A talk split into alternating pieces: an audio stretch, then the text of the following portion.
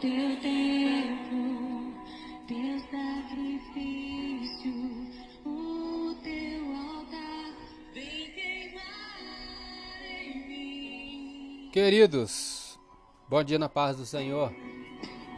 Palavra de Deus para o nosso dia de hoje, né? Leitura diária de terça-feira, que não lemos ontem.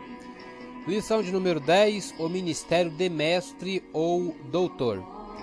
Textuário Romanos 12, versículos 6 e 7 diz: De modo que, tendo diferentes dons, segundo a graça que nos é dada, se a ensinar, haja dedicação ao ensino.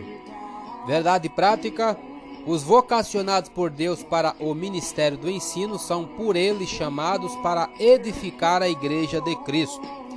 Leitura diária de terça-feira, nem todos são doutores. 1 Coríntios 12, 29 diz: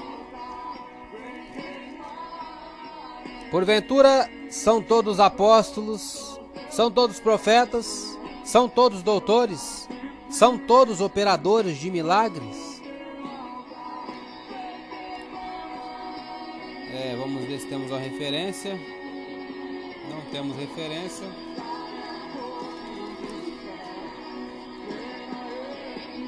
Vamos ler.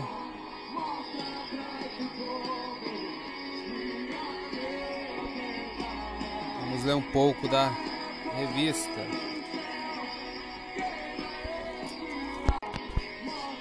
Já lemos o comentário, vamos ler o tópico 1. Jesus, o mestre por excelência. O ponto 1, um, o mestre da Galileia. Doutor incomparável, percorria Jesus toda a Galileia, ensinando nas suas sinagogas e pregando o evangelho do reino. Está lá em Mateus 4, 23. No ministério terreno, seus sermões, ensinos e discursos eram inflamados pelo amor às pessoas. Diferente dos escribas, ele ensinava como quem tinha autoridade a verdade emanava da pessoa de Jesus. Os que o ouviam só tinham duas opções: amá-lo ou odiá-lo. Era impossível ouvi-lo e ficar indiferente. Jesus transtornava a consciência do acomodado e aquietava o coração do perturbado. Ponto 2. O Mestre Divino.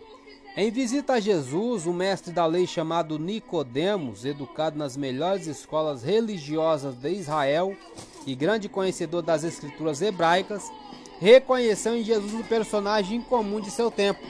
Esse mesmo fariseu que era príncipe dos judeus, afirmou que o Nazareno não poderia fazer o que fazia se Deus não fosse com ele.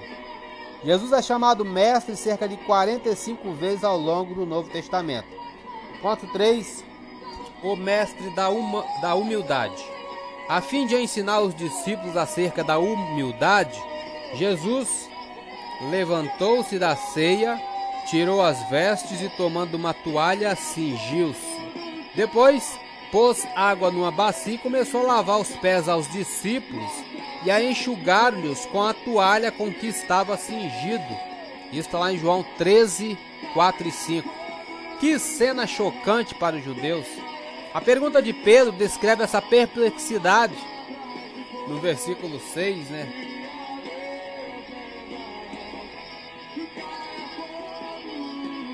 Era inimaginável um mestre encurvar-se para lavar os pés das pessoas leigas. Jesus era o mestre, deu exemplo aos discípulos. O Emanuel, que quer dizer Deus conosco, encurvou-se diante dos homens isso se deu porque o ensino de Jesus não era mero discurso, mas espírito e vida. Ele nos convida a fazer o mesmo. Lá em João 13, versículo 13 a 15 diz: Vós me chamais mestre, Senhor, e dizeis bem, porque eu o sou.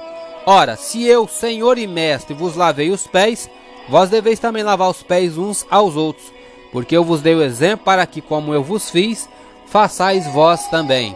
Eu sou Elias Rodrigues Compartilhe essa mensagem com seu grupo de amigos. Que Deus nos abençoe. Amém.